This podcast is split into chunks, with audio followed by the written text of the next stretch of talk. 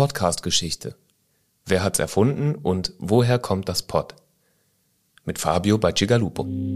Podcast.de News. Der News-Podcast von Podcast.de. Seit einiger Zeit bin ich am Grübeln, denn es gibt eine Kontroverse in der Podcast-Welt. Dabei geht es um das Wort Podcast. Ich lese immer wieder, dass das Pod in Podcast von Apples iPod kommen soll. Unser Gründer und Betreiber Fabio Bacigalupo sieht das völlig anders. Er und zahlreiche andere Menschen gehen davon aus, dass das Pod vielmehr für Playable on Demand oder Portable on Demand steht. Schon länger frage ich mich, wer denn nun recht hat. Und vor einigen Tagen wurde mir klar, dass ich nicht der Einzige bin, der sich das fragt. Während ich nämlich noch mit Fabio im Büro saß und versucht habe, die Podcast-Ereignisse der frühen 2000er Jahre nachzuvollziehen, hat James Cridland von Podnews aus Australien bereits recherchiert. Für ihren Newsletter fasste Cridland die Chronologie der frühen Podcast-Entwicklung zusammen. Insgesamt ging es ihm darum herauszufinden, wie der Begriff Podcast überhaupt entstand. Jetzt sollte man eigentlich meinen, dass es bei Dingen, die nicht nur im Zeitalter des Internets, sondern praktisch im Internet selbst passiert sind, keine Unklarheiten geben sollte. So einfach ist es aber leider nicht. Wer hat's erfunden, ist nach wie vor Ansichtssache. Ich kann aber schon mal verraten, es waren nicht die Schweizer und es war definitiv auch nicht Apple. Gemeinsam mit Fabio gehen wir die Ereignisse durch, denn er hat einen entscheidenden Vorteil. Er war im Gegensatz zu mir nämlich quasi live dabei. Hallo liebe Podcast-Freunde, hier ist Steffen vom podcast.de. Mit unserem Gründer und Betreiber Fabio reisen wir jetzt zurück zur Stunde Null der Podcasts. Fabio, du hast podcast.de 2004 registriert. Weißt du noch, wann genau das war? Das müsste am 7. Oktober 2004 gewesen sein. Weißt du noch, was das gekostet hat? Ich denke mal, das äh, müsste so um die 10 D-Mark äh, im Jahr gekostet haben, wenn es denn noch D-Mark gab. Ansonsten nicht, 6 Euro oder so. Irgendwas in dem Schnitt. Aber nee, das weiß ich heute nicht mehr. Könnte ich wahrscheinlich irgendwo nachgucken. Wie war denn die Stimmung damals überhaupt? War das so eine Aufbruchsstimmung, so eine Goldgräberstimmung oder war das noch total verschlafen und keiner wusste von irgendwas? Na, 2004 war ja noch so ein bisschen ähm, New Economy Hiccup, also ähm, eher Katerstimmung. Ähm, das kam dann eher so 2006, ähm, dass es wieder eine richtige Aufbruchsstimmung gab. Also im, im Netz insgesamt. Ähm, Im Podcasting gab es ja erstmal noch gar keine Stimmung an sich. Jetzt mal ganz trivial, du hast podcast.de registriert aber du hättest es ja gar nicht registrieren können, wenn es das Wort Podcasting damals noch nicht gegeben hätte. Also das müssen wir einmal kurz festhalten. Als du davon erfahren hast, hieß es da schon Podcasting oder musstest du recherchieren oder wie hast du davon mitbekommen? Nee, ich habe es ja registriert ähm, wegen des Begriffes, also weil ähm, mich halt ein Freund auf den Begriff aufmerksam gemacht hat und ähm, ich die Sache an sich spannend fand ähm, dass es dann irgendwie immer noch ein paar andere ähm, Versuche gab, andere Begriffe zu etablieren, wie Audioblogging zum Beispiel, ähm, ist dann noch eine andere Geschichte. Aber ähm, der Begriff war auf jeden Fall schon äh, geformt. Wir schauen uns das gleich nochmal genauer an, aber der Begriff war damals auch noch ganz, ganz, ganz neu. Also es war nicht so, dass jetzt irgendwie schon ein, zwei, drei Jahre draußen war und dass man das einfach hätte übernehmen können, sondern der war noch ganz, ganz frisch. Wie kamen denn Podcasts nach Deutschland? Wie glaubst du, haben in Deutschland das erste Mal Menschen davon erfahren? Also ein äh, sehr bekannter Tech-Blogger hat einen Blogartikel darüber geschrieben. Ähm, der war definitiv der erste, ähm, weil das war nämlich auch genau, ähm, was mein Freund äh, mir geschickt hatte, eine Suchanfrage bei Google mit zwei Wörtern, Podcast Deutschland oder Podcasting Deutschland oder Podcasting Deutsch. Okay, das weiß ich nicht mehr 100 Prozent wahrscheinlich in einem meiner älteren Interviews kann man das auch nochmal präzise nachhören oder lesen. Ähm, ja, und da gab es genau einen Treffer drauf. Er hat letztendlich ähm, sozusagen äh, den ersten Eintrag oder das erste Mal ähm, Podcasting im deutschen Raum ja, benannt. Wie es denn an sich da nach Deutschland kam, ist ja, viele Leute greifen das ja auf und es gibt ja auch Leute, die sich einfach am englischsprachigen ähm, informieren und ähm, da Trends recherchieren oder einfach darüber aufmerksam werden.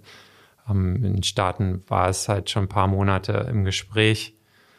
Ähm, und dann gab es halt ja auch kurz nach dem 7. Oktober einige, die dann auch andere Domains in dem Bereich ähm, registriert haben. Podcasts.de zum Beispiel ähm, wurde dann auch noch ähm, zeitlang als Domain für so Podcast-Inhalte genutzt.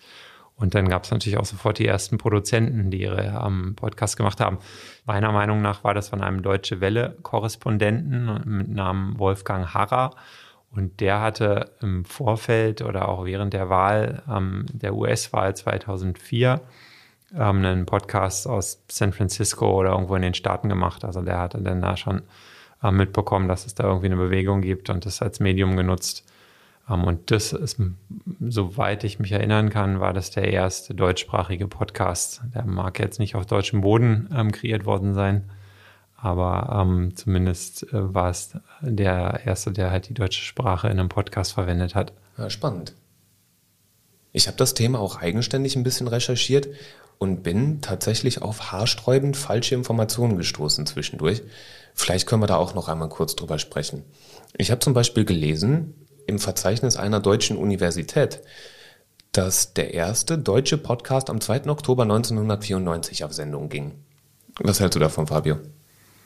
Also, das finde ich lustig. Ähm, 1994 wäre doch relativ früh. Also, ich habe irgendwie 93 ähm, das Internet quasi in den Staaten entdeckt und da war das ähm, hauptsächlich noch über AOL-Zugänge und ähm, in Deutschland ähm, über Modem wo man sich gefreut hat, wenn die Textdatei oder das ähm, Mini-GIF irgendwie übertragen wurde innerhalb von einer Stunde oder so. Insofern kann ich mir kaum vorstellen, dass da schon jemand Audiodateien durch die Gegend geschoben hat.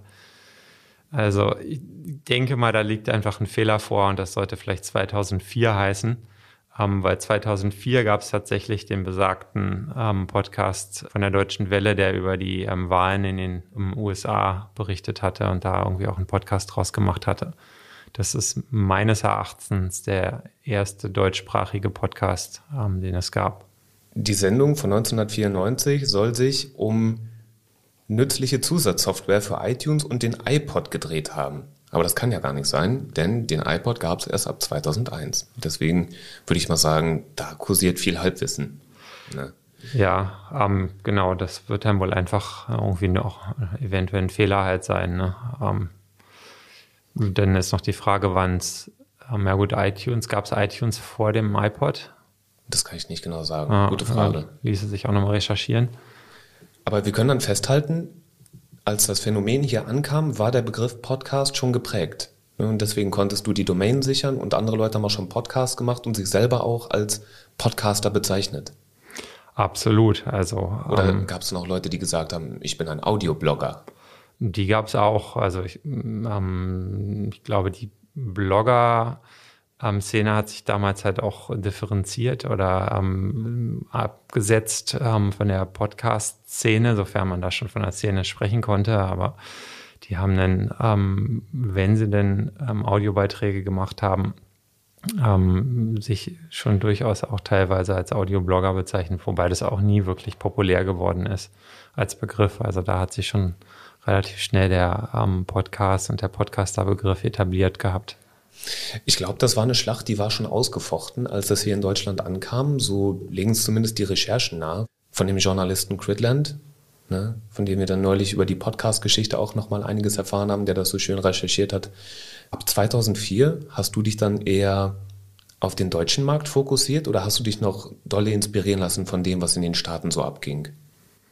Ähm, nee, ich habe ähm, komplett auf den deutschen Markt gesetzt. Also ähm, wir haben halt, oder ähm, am Anfang, weil ich ja ähm, einfach nur deutschsprachige Podcasts gelistet und versucht zu erklären, was ist es ähm, in einfachen deutschen Worten. Muss man heute immer noch teilweise, ne? ja, das hat sich äh, natürlich immer noch nicht komplett gelegt, aber manchen Leuten, insbesondere Politikern, muss man auch das Internet immer noch erklären. Ähm, also insofern ist es ja wenig verwunderlich, ähm, dass äh, Podcasts auch noch ähm, erklärungsbedürftig sind. Ist ja auch nicht ganz unkompliziert. also an sich eine einfache Sache, aber gibt halt so ein paar Sachen, die es dann irgendwie doch wieder kompliziert machen. Und die Faktenlage ist auch tatsächlich ein bisschen unübersichtlich. Und das gibt auch dieser Journalist Critland an. Denn es ist tatsächlich so, diejenigen, die zuerst Podcasts erdacht haben, waren nicht zwangsläufig die, die es auch zuerst gemacht haben. Und die, die es zuerst gemacht haben, waren nicht zwangsläufig die, die es auch benannt haben. Na, das kam alles von unterschiedlichen Akteuren. Vielleicht sortieren wir das einmal. Eric Nussum soll 2001 mit als erster die Idee geäußert haben, Audiodateien mit einem Enclosure-Tag in RSS-Feeds einzubinden. Und er hat das dann auch gemacht und zwar mit einem Lied. Äh, kannst du vielleicht erklären, was mit diesen Enclosure-Tags in dem RSS-Feed auf sich hat? Na, der RSS-Feed ist äh, sozusagen das zentrale ähm, Ding, worüber ähm, die Informationen ähm, zu einem Podcast verteilt werden. Also da stehen halt die Metainformationen drin, ähm, wie der Titel zum Podcast, die Beschreibung. Und da sind halt entsprechend auch die Audiodateien verlinkt. Ähm, die liegen halt nochmal separat irgendwo im Netz. Ähm, und dieser Link zu den Audiodateien geht natürlich auch Video oder PDF oder Bilder. Ähm, aber fürs Podcasting spricht man schon allgemeiner oder ist meistens, sind meistens Audiodateien genannt. Ähm, und technisch ist das halt der Enclosure Tag. Also Tags sind ja sozusagen die Strukturelemente, die hat man auch in HTML die halt äh, so die verschiedenen ähm, Sachen auszeichnen. Also ein Titel hat halt einen Title-Tag und eine Beschreibung hat einen Description-Tag. Und ähm, ja, genau, die Audiodatei hat dann entsprechend ähm, den Enclosure-Tag. Das heißt, rein technisch gesehen war das das erste, was so in die Richtung Audio-Podcast ging. Ähm, es gab wohl irgendeine proprietäre Sache schon mal ähm, vorher, die was ähnliches machen wollte. Aber ich kann es nicht mehr benennen, wer das war und woher das kam. Ich glaube, es gab mal irgendwie eine Initiative von äh, irgendeiner Firma halt, ähm, die was in die Richtung machen wollte. Ja, Gott weiß, wann das dann war, ne? Das war 2001, was wir gerade gehört haben von dem Eric Nassim. Also es kann nicht, ich denke nicht, dass es großartig früher gewesen war. Wird wahrscheinlich eher in dem Zeitraum zwischen 2001 und 2004 gewesen sein. Nun, der Nassim hat dieses Lied dort eingebunden in diesen RSS-Feed. Der erste, der ein eigenproduziertes Audiostück eingebunden haben soll mit einem Closure-Tag in einem RSS-Feed, soll dann Christopher Leiden gewesen sein. Und das war im Juli 2003. Das heißt, wenn wir heute an Podcast denken, an das, was auf podcast.de und auf anderen Streaming-Plattformen und sowas läuft, dann wäre das wahrscheinlich das eheste, was daran kommt. Nicht nur rein technisch gesehen, sondern halt auch inhaltlich gesehen. Im Oktober 2003 hat Adam Curry dann etwas veröffentlicht, nämlich ein Programm, das hieß RSS to iPod oder RSS iPod, Entschuldigung. Das sollte das erste Mal Audioshows crawlen und die dann per iTunes zum iPod übertragen. Ja, das und natürlich auch, ähm, dass äh, einfach äh, das Pod im iPod drin steckt. Ähm, und das liegt dann äh, erstmal auch irgendwie nahe, das zu assoziieren. Und klar, der, ähm, die ersten iPods, die iPods Classic waren natürlich auch mit die beliebtesten MP3-Player, die es gab ähm, die auch verhältnismäßig gut irgendwie an den Computer anzuschließen ähm, gingen. Dann gab es irgendwann natürlich auch die Synchronisierung in iTunes selbst ähm, von Podcasts. Also, und die haben vom Marketing das ja auch ganz gut dann irgendwann auf ihre Fahnen geschrieben.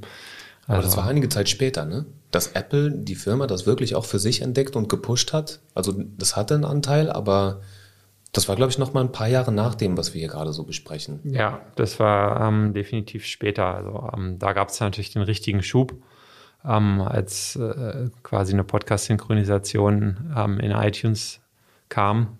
Ähm, das hat den ganzen Markt, oder naja, Markt war es ja damals noch nicht, aber die ganze Szene ähm, schon ziemlich nach vorne gebracht. Was wir gerade gehört haben von dem Adam Curry, ist immer noch Oktober 2003. Der Journalist Critland betont, dass das, was bis dahin passiert ist, immer noch keinen Namen hatte. Ne, Leute haben das gemacht, aber man wusste immer noch nicht genau, wie man das jetzt nennen sollte. Und der britische Journalist Ben Hammersley, ein Autor und Journalist, hat 2004 im Guardian veröffentlicht, wie soll das denn nun genannt werden? Audioblogging, Podcasting, Guerilla-Media? Äh, Demnach war Hammersley der Erste, der nachweisbar und öffentlich das Wort Podcast benutzt hat.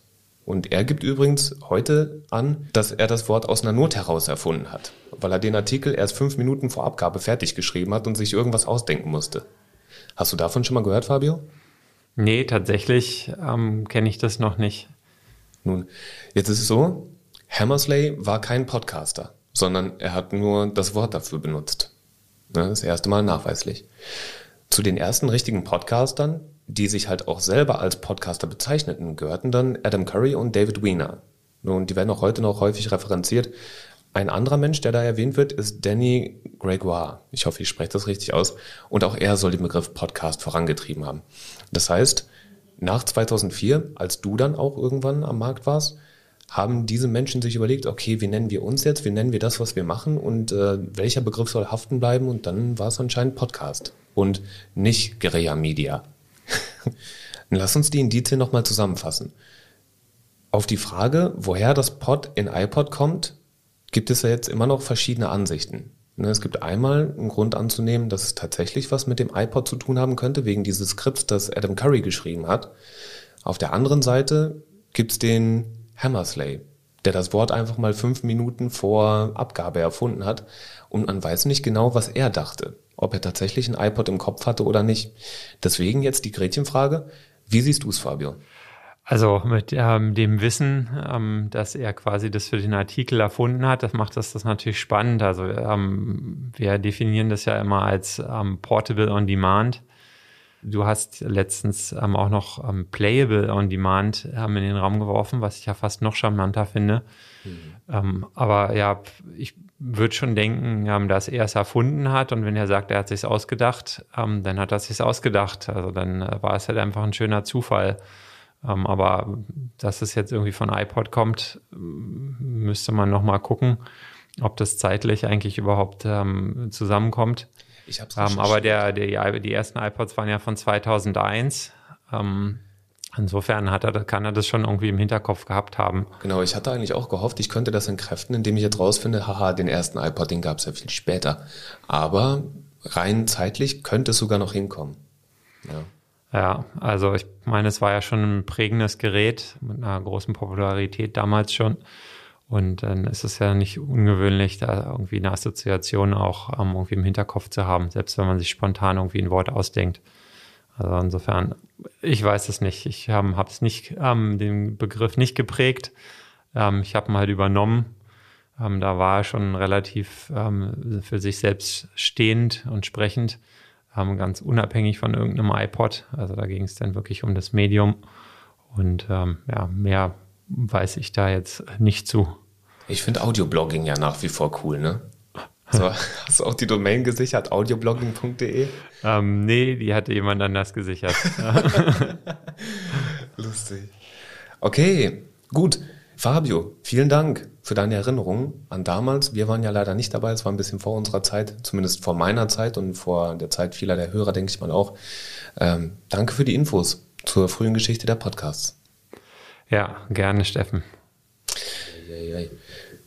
Falls ihr weitere Informationen habt zur frühen Geschichte der Podcasts, meldet euch gerne bei uns unter redaktion.podcast.de auf Instagram, auf Facebook, auf Twitter oder auf LinkedIn.